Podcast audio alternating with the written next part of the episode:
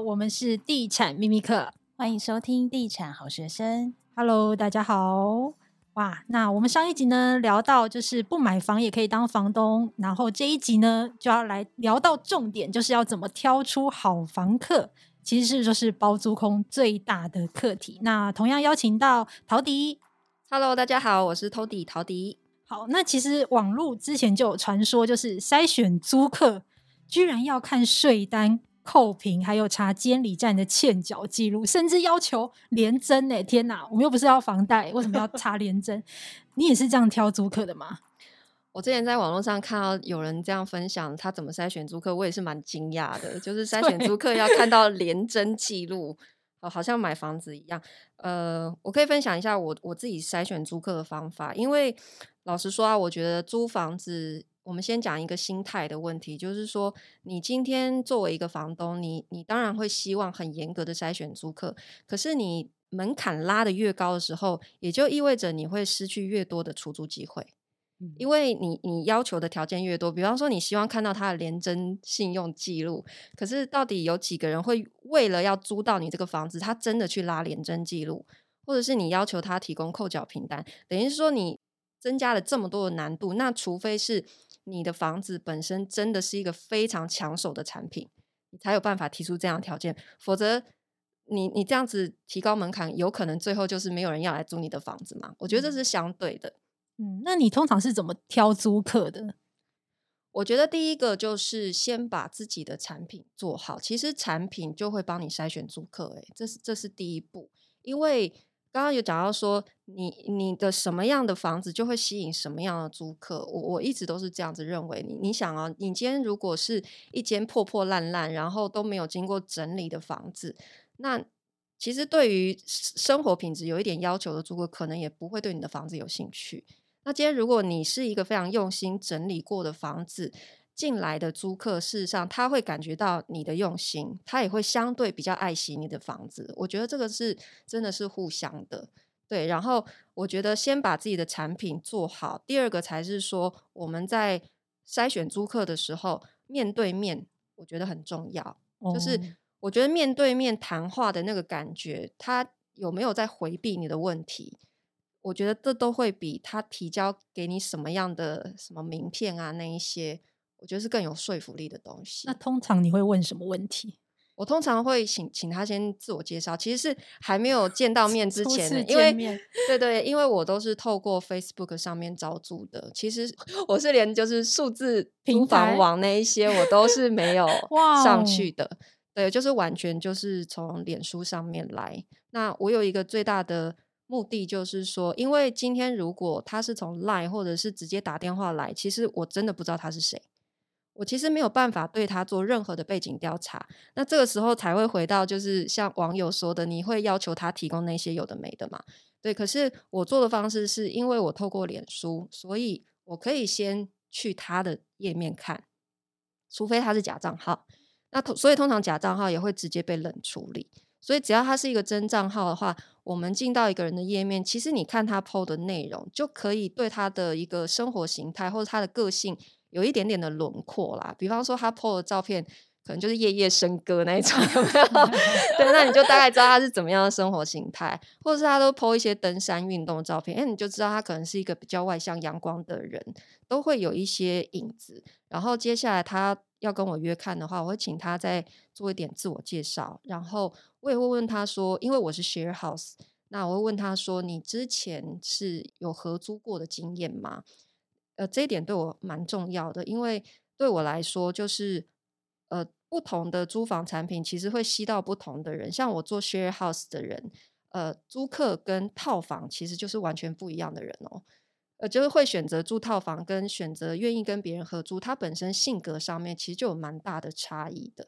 对，所以有时候我会遇到说，他以前从来没有跟别人一起合租的经验，那他现在要进入一个 share house 的时候。其实蛮容易产生很多的摩擦，或者是他需要更长的磨合期，嗯、不习惯，因为对不习惯，因为以前套房他就是自己生活，对啊，他不用 care 任何人，他可以我行我素。但是今天你跟别人一起合住的情况之下，可能跟室友要有很多的配合，包括要一起打扫啊，一起丢垃圾等等的，他可能会有不适应的情况。所以我觉得借由这一些问题，再去一步一步的筛选出了租客，我觉得其实最后你会得到的结果，反而会是你去只看他的付款能力会来得更重要。因为我举个例子，就是。呃，我们要求他提供这些什么扣缴凭单，其实无非担心的就是怕他欠租，对不对？对对。可是事实上，我觉得哦，你最后做包租，你会发现哦，钱能够解决的都是小事。你最怕碰到的都不是因为欠缴，反而是你怕碰到他脏乱，他破坏你的房子，甚至他骚扰你的邻居，这才是最大的问题。哦。对，像我的有一个朋友，他前一阵子就碰到这个问题。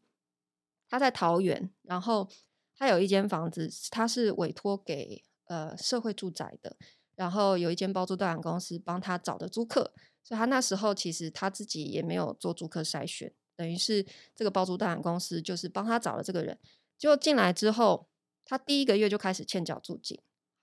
好，这个事小哦，他说钱不是最大的问题，最让他困扰的是。他不停的跟他的邻居吵架，各种吵架，因为他是社区型的大楼，然后管理员也被他激怒，哈，就是他好像精神状态没有非常的稳定，所以他也跟管理员吵架，也也去骚扰邻居，就是让整栋大楼的人都不堪其扰，所以他就很崩溃。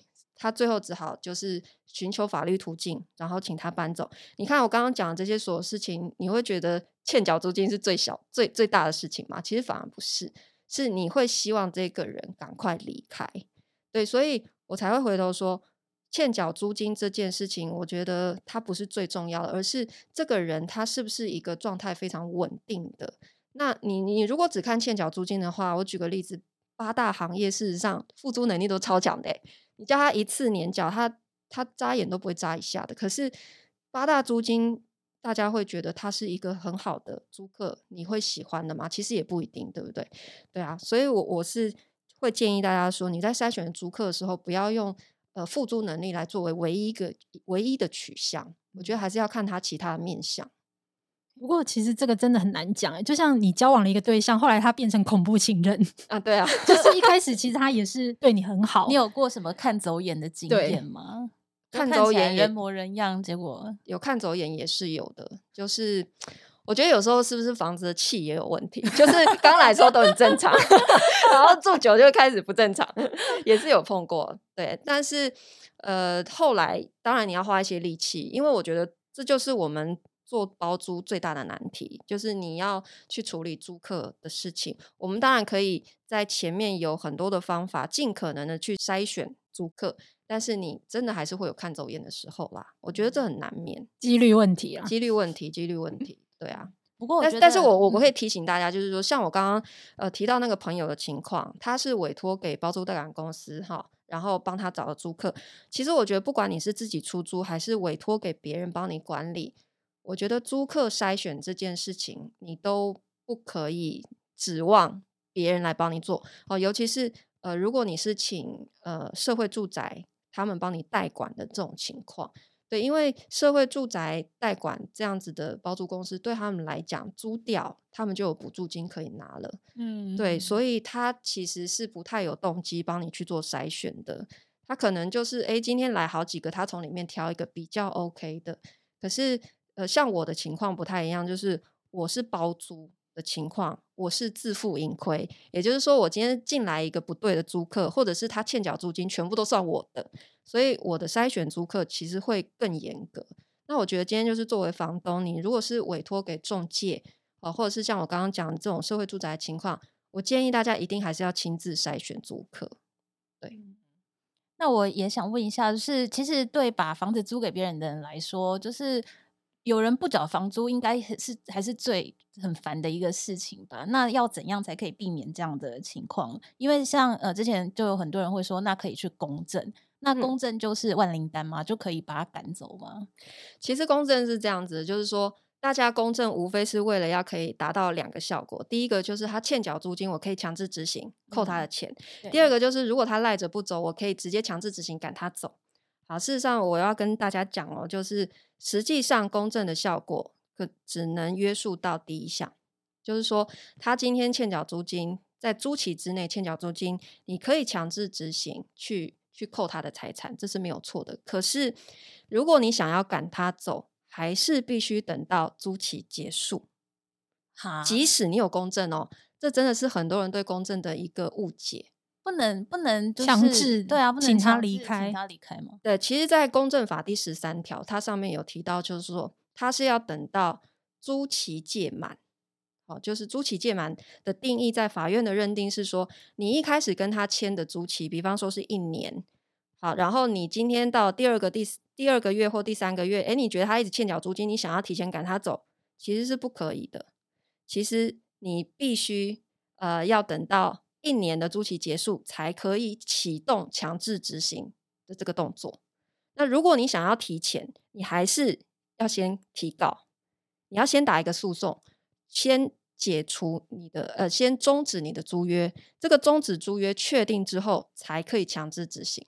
所以事实上，在把租客赶走这件事情，公证它是只有起到一个效果，就是说它让你少告一次啦。哦，就是关于租金的。可是这很烦呢，因为如果这个租客他没有财产、没有收入，那其实也没有用。第一条就也没有用，对，对不对？对，所以我觉得大家如果是担心欠缴租金的问题，其实有一个最简单的方法，你给一点优惠，让租客年缴。哦，不就解决了吗？其实这是一个双赢，就是比方说，你跟租客讲说，诶，如果你愿意年缴的话，我一个月便宜你一千块，那对租客来讲，是不是他一年可以省一万二？其实这是有非常强的诱因哦，他他有省到钱，然后对于你房东来讲，你是不是也一次收进来，你省得安心，也不用一直催缴他，是不是就不用跟他要那些什么扣缴凭单有的没，然后又担心公证的问题？对啊，其实这是更有效的方法。嗯，那我可以直接断水断电换锁吗？呃，这个千万千万母汤，对，因为如果断水断电或者直接换锁，其实这牵涉到变成是刑法上面的强制罪的问题。对，就是我我知道有一些包租公 他会说啊，还不是就简单，他给他自动断水断电，其实这会让事情可能会变得更复杂，因为你本来只是民事纠纷，可是一旦断水断电，强制换锁。他如果真的要提告，其实他是可以用刑法的强制罪来提告，你就会变成事情会变得更复杂。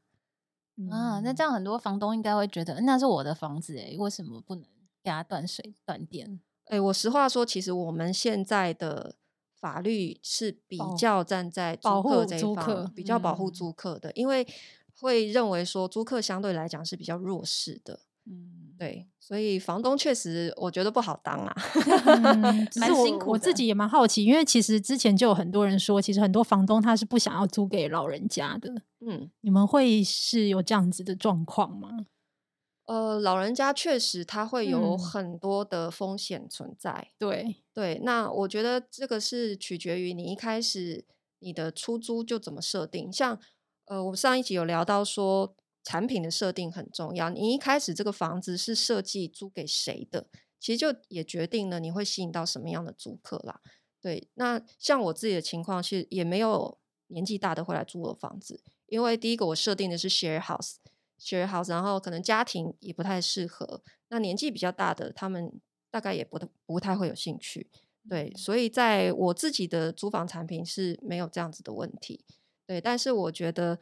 我觉得这也回到，就是为什么我们我们还是会认为说，你终其一生还是要买一间自己的房子，自己的房子怕老了没有地方住。嗯、但我觉得不不喜欢让让老人家住这个问题，确实在市场上是存在，蛮普遍的。哦，这个是真的有这个问题，就对了。对对对，因为房东都会担心说，你年纪大了，万一你在里面怎么了，怎么了，然后你又一个人住，这个时候没有人可以替你负责，房东会非常担心嘛。所以政府现在也没有针对老人家做这个配套的租房的政策吗？其实政府之前有尝试做一些比较特殊的方案，就是呃轻盈共居，对，轻盈共有一些实验性的社会住宅是拿来做轻盈共居的，但是后来的实际效果我不太确定。嗯，对。但是目目前看起来，它好像还是比较难去做很普遍的推广，还是有一定的难度。对，OK。那我想再问一下，就是像我们一般租房子，就是会签约嘛？但是当这个租约到期以后啊，有些人为了方便，就会约定，就是哎，那我们就口头约好说，你继续租，我继续租你，这样就好了。那会不会有什么风险？嗯、好，其实如果你的租期到了之后，没有再签一个书面的合约，就会进入所谓的不定期租约。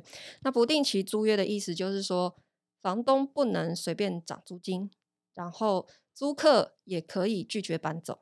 哦，那他这样就，所以衍生的问题会很多很多。这个时候，你的房，你房东如果想要把房子收回来的话，难度会更高。所以，非常的不建议大家就是租房子只有口头的约定。其实，不管是租客或者是房东的立场来讲，很容易衍生很多纠纷。所以，我会建议说，就是到期之后呢，还是要重新再签一份合约。那不定期租约会成立的情况，就是说啊，今天。呃，合约到期了，然后我们没有重新签一个新约，我就继续付你租金，然后房东也就默默的收。这个时候不定期租约它就成立了，成立了之后就是刚刚讲那些问题，你们之后有有纠纷的话，其实都变成要靠诉讼来去处理，因为没有任何书面的依据了，会很麻烦。嗯，因为我记得之前好像写过一篇是关于买卖不破租赁这这一条，就是如果。对不起，我真的卡喉。你刚刚是不是喝了咖啡了？这一段一定要放进去。录音之前听一直警告我说不能喝咖啡，不能喝咖啡。然后他就说，因为今天其实我跟 Tody 都有一点锁喉，我们刚刚就一直喝水，然后然后 Sam 就说，那今天只有我可以喝咖啡。我说可是喝咖啡会锁喉，然后我就说不管，那我要大喝五口。好，我现在正式跟他道歉。